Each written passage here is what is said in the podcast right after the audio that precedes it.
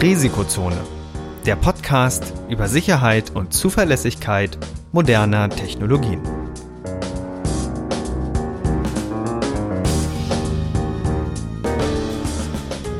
Heute mit Professor Dr. Andreas Noack und Viktor Gaske. Die im Podcast erwähnten Methoden und Werkzeuge für Angriffe dienen ausschließlich dem Bildungszweck zur Verbesserung der IT-Sicherheit. Es wird ausdrücklich angemerkt, dass unter anderem das Ausspähen und Abfangen von Daten sowie die Computersabotage strafbar sind. Unternehmensnennungen dienen, soweit nicht anders angegeben, nur zur Veranschaulichung von Sachverhalten.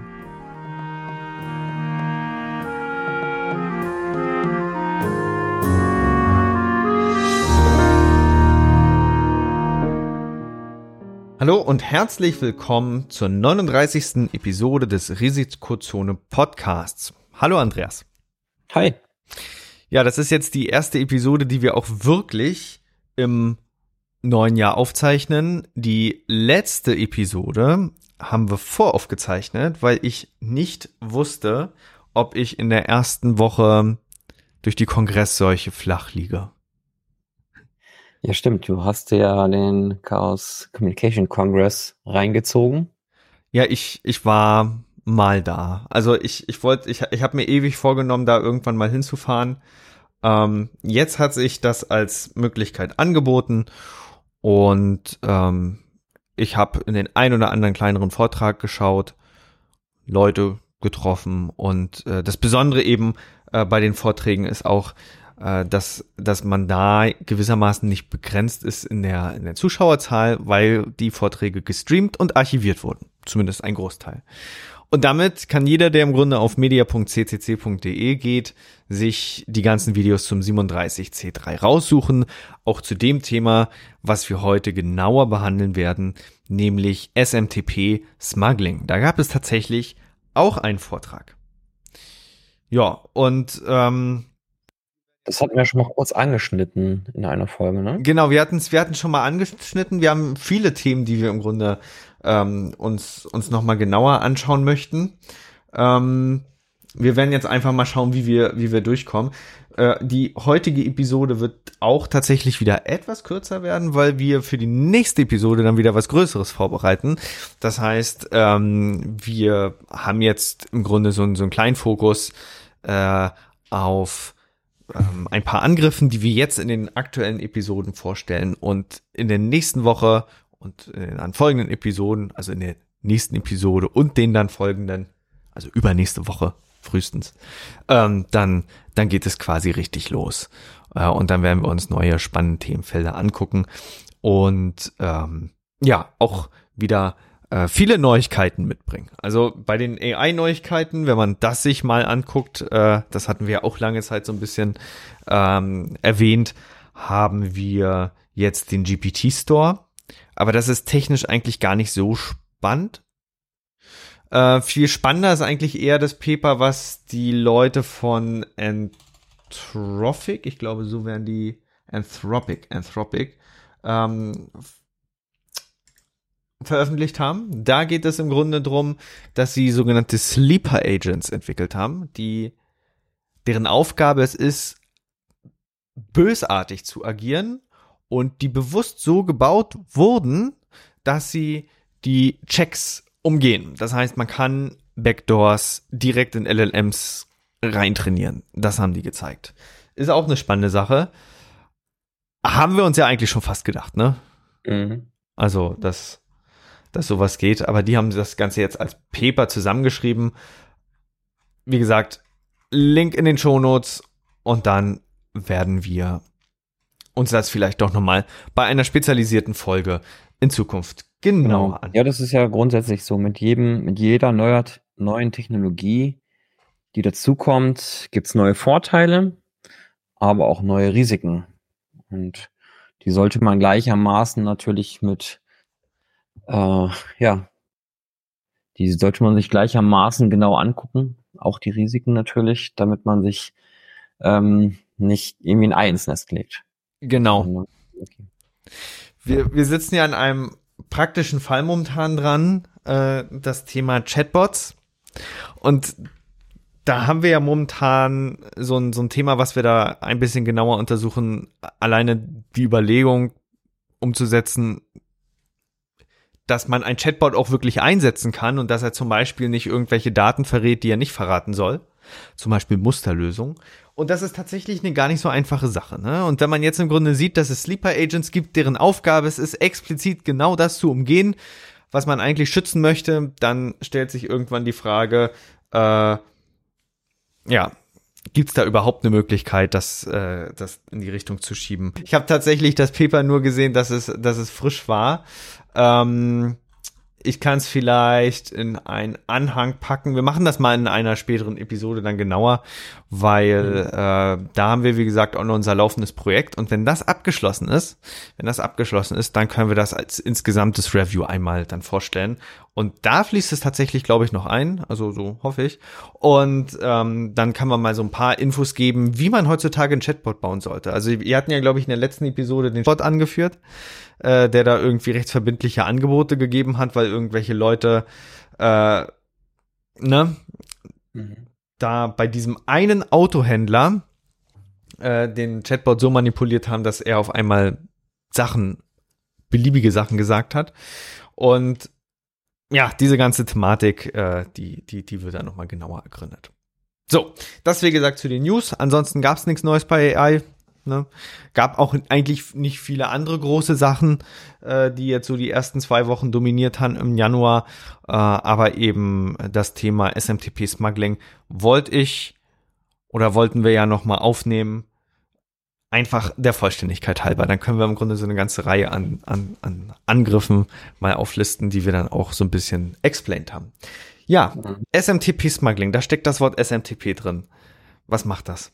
Wir hatten es ja mal in der Folge erwähnt, aber nochmal so, so als Refresher. Was macht SMTP? Ja, SMTP ist gedacht zum Versenden von E-Mails. Das heißt, dass das Protokoll für den Transportweg von E-Mails. Mit dem Protokoll kann also ein E-Mail-Server eine E-Mail an einen anderen Server verschicken. Ein E-Mail-Client kann eine E-Mail zum Weiterleiten an einen E-Mail-Server verschicken. Und damit funktioniert eben das Konzept E-Mail insgesamt. Genau. Ähm, da gibt es ja mal so Befehle, die dann da durchlaufen. Und man muss ja, sonst versteht man SMTP-Smuggling nicht so ganz einfach. Man, wir müssen ja unterscheiden zwischen Steuerbefehlen und quasi Data, ne? Mm, ja, genau. Das ist, SMTP ist ja grundsätzlich ein Klartextprotokoll. Das heißt, alle Informationen, die über das SMTP-Protokoll versendet werden, sind wirklich äh, in der Regel natürlich englischer Text. Und ähm, es gibt so eine Art Header, wo ich dann Steuerinformationen hinterlege und natürlich einen Datenteil, der da mit einer bestimmten Klausel begonnen wird da kommt dann die E-Mail an sich herein und ähm, wenn die E-Mail abgeschlossen ist, dann beendet man diese E-Mail mit einer bestimmten Klausel und dann wird dieser Teil zwischen diesen beiden Klauseln dann entsprechend als E-Mail interpretiert und als diese dann weiterverwendet. Genau. So, ich habe das hier vorbereitet schon einmal damit wir jetzt das gleich nämlich äh, da ein bisschen durchsteigen können. Hast du schon mal E-Mail mit Telnet bedient? Ja klar. Das ist ja so immer das äh, Spannende, wenn man, wenn man, ich habe das, glaube ich, dann habe ich das irgendwann auch mal vor, vor acht oder neun Jahren. Und dann, hm, da macht man so. noch nicht so lange her, weil du hast ja auch bei mir das Praktikum gemacht und dann musstest du das tun. Genau, genau. Das, das war auch fester Bestandteil. Und da mussten wir, da war ja tatsächlich der Fokus, soweit ich weiß, das muss ich überlegen, der lag auch auf S-MIME, ne? Da gab es dann so lustige Fragen wie, was schützt S-MIME? Auch den Header?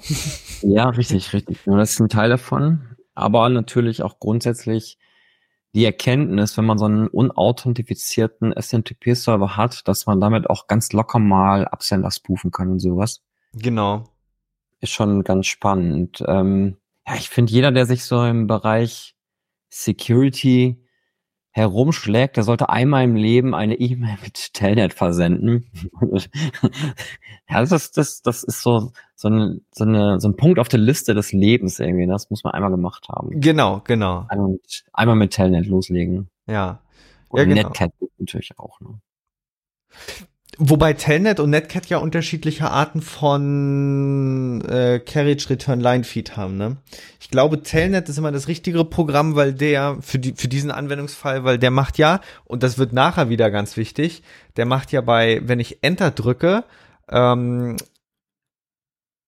Carriage Return Line Feed. Und ich glaube, Netcat macht nur Line Feed.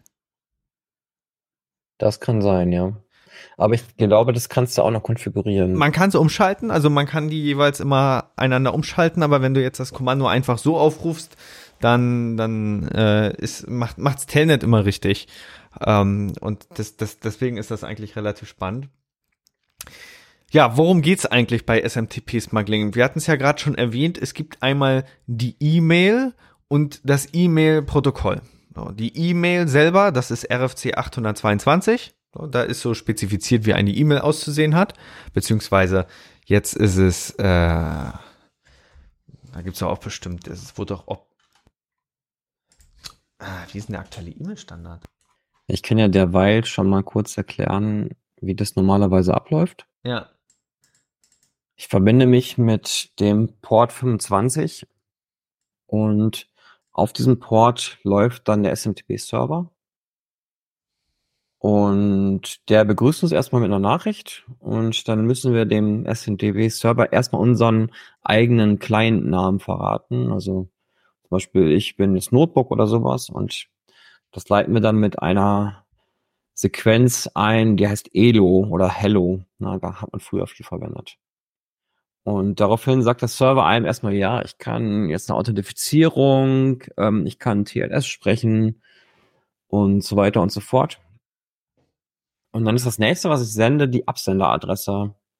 Von welcher E-Mail-Adresse möchte ich die E-Mail, die jetzt folgen wird, versenden? Da schreibe ich Mail from und dann entsprechend die Adresse. Und jetzt checkt der Server natürlich erstmal, ist das eigentlich meine eigene E-Mail-Adresse? Darf ich in diesem Namen eine ähm, Nachricht versenden? Und wenn das alles klar geht, dann sagt er, okay, kannst du machen. Und als nächstes muss ich dann sagen, wo die E-Mail hin soll. Recipient to. Und dann schreibe ich da meine Domäne hin. Und die muss natürlich dann für den, für den SMTP-Server auch passen. Das bestätigt er dann. Und dann kommt äh, der Datenteil, dann schreibe ich dem Server, jetzt möchte ich meine E-Mail schicken. Data. Dann sagt er, okay, mach mal. Und dann schickt man im Wesentlichen das Zeug, was in die E-Mail reinkommt.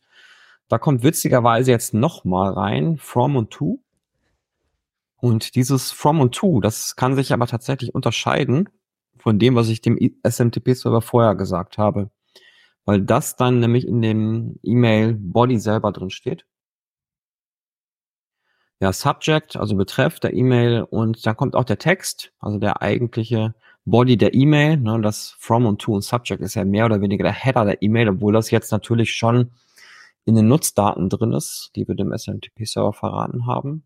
Und wenn ich fertig bin, dann schreibe ich in einer Zeile einen einzigen Punkt. Normalerweise ist das irgendwie so Carriage Return Line Feed, Punkt, Carriage Return Line Feed. Und damit beende ich offiziell meine E-Mail. Dann sagt der Server, okay, alles klar, ich schicke das jetzt los und dann kann ich mich abmelden mit Quit. Und das, das ist dann der normale Verlauf, wie man auch theoretisch mit Telnet seine E-Mail verschicken kann. Dabei ist natürlich zu beachten jetzt, dass ich in dem Fall nicht auf TLS umgestiegen bin. Ja, normalerweise, normalerweise wird so eine E-Mail heutzutage per TLS geschützt, also die Kommunikation mit dem E-Mail-Server. Aber wenn ich äh, das mit Telnet mache, also ich kenne wenige Leute, die fließend TLS sprechen. Dementsprechend, äh, äh, wenn man TLS sprechen will, dann macht man das normalerweise nicht mit Telnet, zumindest nicht von Hand. Ja. Und dementsprechend wurde bei der Variante dann entsprechend das TLS oder der TLS-Teil weggelassen. Genau. Und was du jetzt gerade schon da angemerkt hast, war ja eben diese Unterscheidung. Da hattest du ja gesagt, der eine Empfänger muss mit dem anderen nicht übereinstimmen. Das ist eben diese Trennung ähm, von dem E-Mail-Inhalt und eben SMTP. Das eine ist 822, der E-Mail-Inhalt, und 821 ist das E-Mail-Protokoll. Und ich habe in der Zwischenzeit rausgesucht, wie die, wie die aktuellen Standards dafür heißen. Die aktuellen Standards heißen ähm, 5321 für das E-Mail-Protokoll und 5322 für das E-Mail-Format. Die werden ja auch immer aktualisiert, da kommt ja immer mal was hinzu. Und das sind eben die beiden Komponenten, aus denen sich E-Mail zusammensetzt. Und der eine Fall, wo es zum Beispiel einfach zu erklären ist, warum jetzt oben in diesem Mail from, also dem, dem SMTP Envelope, äh, wie das auch immer genannt wird, äh, warum man da quasi andere Daten reinschreibt, ist ja zum Beispiel der BCC, Blind Copy. Ich schicke jetzt eine E-Mail los, ähm, habe da ein äh, Blind Copy Feld drin und dann muss ja irgendein Mechanismus vorhanden sein, dass dem Ziel-E-Mail-Server gesagt wird, in welches Postfach er die E-Mail zustellen soll, ohne es selber in die E-Mail reinzupacken. So, und äh, das wurde früher sehr lax alles gehandhabt. Da musste im Grunde die Betreffzeile, äh, die, die, ähm, die, die Absenderzeile in der E-Mail nicht mit dem Envelope übereinstimmen, eigentlich fast gar nicht. Und dann war natürlich das Spam-Aufkommen sehr hoch, weil man damit E-Mails fälschen konnte. Und dann wurde das immer mehr zugeschnürt, bis wir jetzt eben ganz viele Mechanismen haben, die dann eben, wie du schon erwähnt hattest, dann immer erst prüfen, darf der das, darf der diesen Absender benutzen, funktioniert das, etc. pp. Naja, und an genau diesem Punkt beginnt SMTP-Smuggling. Wir haben jetzt also alle diese schönen Mechanismen drin, die das alles so schön absichern und sicher machen. Und der Grundgedanke von SMTP-Smuggling ist einfach die Frage, was wäre, wenn ich in den Umschlag zwei Briefe reinpacke? Mhm. So, dann habe ich eben zwei Briefe drin. Das ist nicht protokollkonform. Das ist ganz wichtig zu sagen. Also, wenn jemand sagt, SMTP wurde gebrochen, das stimmt nicht. Ähm, es liegt eine Implementierungsschwäche vor und der Grad der Implementierungsschwäche oder ob das überhaupt eine ist, das ist tatsächlich auch noch strittig. Aber was sich eben Timo da angeguckt hat, ist zu schauen, naja, wie verhalten sich denn E-Mail-Server, wenn ich jetzt eben zwei Briefe in den gleichen Umschlag reinstopfe? Und es stellt sich raus, nicht jeder E-Mail-Server geht so um, wie du es vermuten würdest. Denn einige stellen die zweite E-Mail zu, führen aber keinen Spam-Check durch. Oder führen keinen Check durch, ob das überhaupt ein berechtigter Absender ist. Und das führt dann immer so zu, zu lustigen Highlights, dass man dann tatsächlich mit admin-add E-Mails verschicken kann, obwohl das tatsächlich äh, gar keine E-Mail-Adresse ist, über die man selber verfügen kann. Und möglich wird das einfach dadurch, dass die E-Mail-Server dieses Carriage Return Line Feed Punkt Carriage Return Line Feed auch dann interpretieren, wenn man zum Beispiel nur, und da muss ich jetzt nochmal reingucken, wie er es macht, entweder nur Line Feed oder nur Carriage Return macht. Genau. Ja, wenn man nämlich nur sowas macht wie Line Feed, Punkt Line Feed, dann sollte normalerweise nichts passieren, aber manche E-Mail-Server, die interpretieren das dann so, als wäre das dann doch ein E-Mail-Trenner und dann kommen auf einmal die Möglichkeiten, ein nächstes Kommando dann durchzuschieben. Ja, spannender Angriff, der im Grunde auch viel Krach, äh, zu viel Krach geführt hat, weil der Veröffentlichungszeitpunkt und der Release und diese ganze Responsible Disclosure war tatsächlich noch Thema einer gewissen Kontroverse, weil am Ende das Ergebnis war, dass Postfix sich mehr Informationen und mehr Zeit gewünscht hätte äh, im Rahmen der Veröffentlichung. Und so waren, hat, hatten einige Menschen noch mal vor Weihnachten äh, kurze Nächte. Aber es wurde gefixt. Es gab Patches tatsächlich. Es gab Patches. Genau.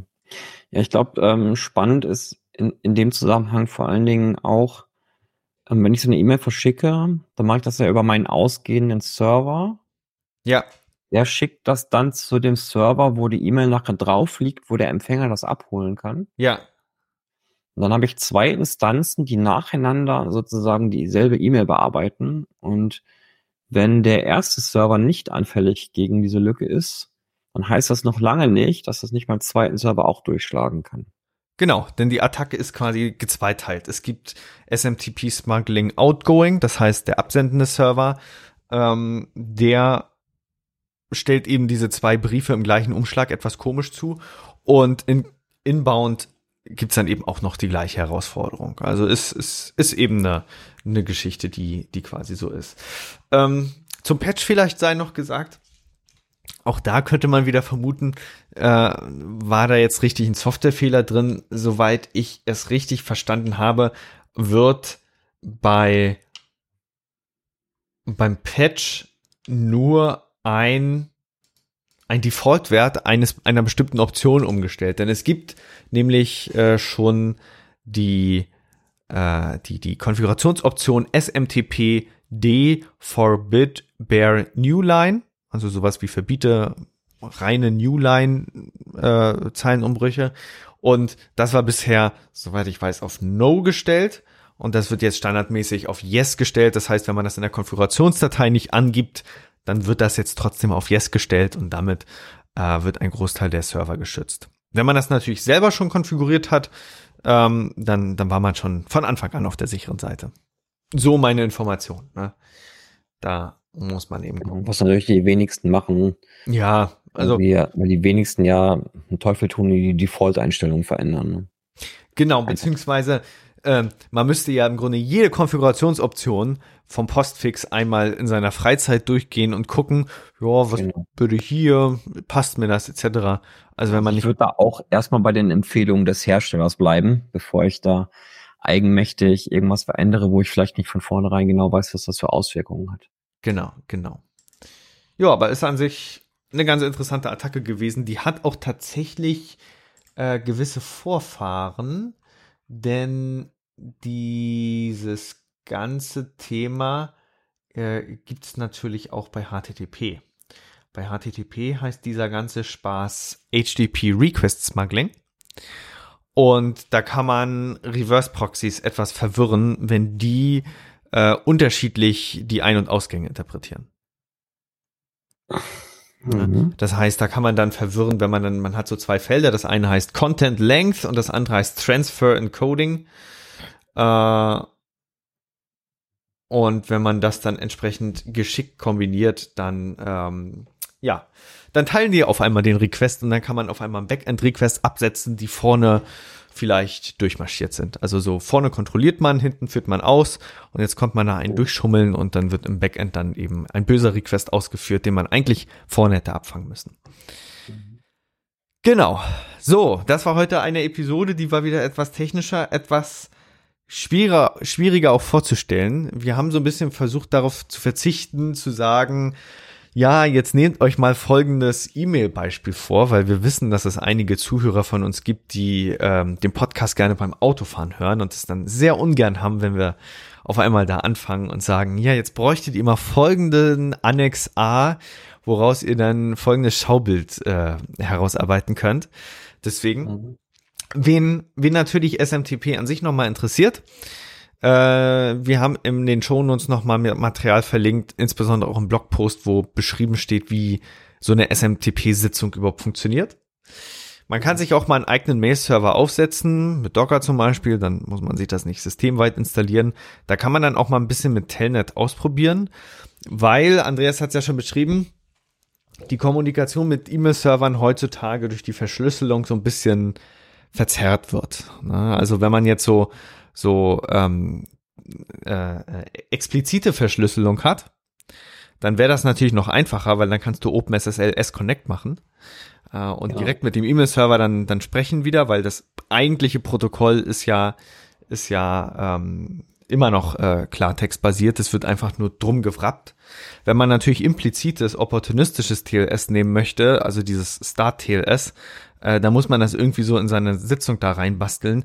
Da würde man im Zweifel dann wieder am ehesten dran sitzen, sich mal schnell, schnell ein Skript zu schreiben, äh, was das dann macht. Ähm, ja, und äh, so hat man eben die Möglichkeit, mal auszuprobieren, was so Mail-Server eigentlich hergeben. Und, wie auch oft schon gesagt, sie kommen aus einer Zeit, wo das eigentlich gar nicht wichtig war. Alle war, haben sich gegeneinander gegenseitig vertraut. Ne?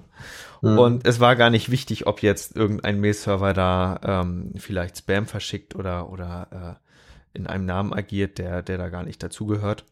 Dementsprechend ähm, ein Kind seiner Zeit. Genau. Ja, alles klar. Dann hätten wir's. Dann haben wir's für heute. Macht's gut. Ciao. Wir freuen uns, euch diesen Podcast heute präsentiert zu haben und sind natürlich gespannt auf euer Feedback, eure Fragen und eure Anregungen. Wenn ihr darüber hinaus Wünsche habt, welche Themen wir in den nächsten Folgen behandeln sollen, könnt ihr uns gerne eine E-Mail schicken an info@risikozone.de. Dieser Podcast ist jung, deswegen freuen wir uns umso mehr, wenn ihr uns unterstützt, indem ihr den Podcast auf Spotify, Apple Podcasts, Google Podcasts, YouTube oder der Plattform oder dem Podcatcher eurer Wahl abonniert und uns auf Twitter at Risikozone folgt. Kommentiert, bewertet, sprecht über uns und erzählt es eurer Familie und euren Freunden. Für die Musik bedanken wir uns bei Jason Shaw von audionautics.com. Freut euch auch nächstes Mal wieder auf spannende Themen und interessante Einblicke. Weitere Informationen zum Podcast, den Episoden sowie den Show Notes könnt ihr jederzeit unter risikozone.de abrufen. Bis dahin wünschen wir euch eine wunderschöne und erfolgreiche Zeit. Auf Wiederhören.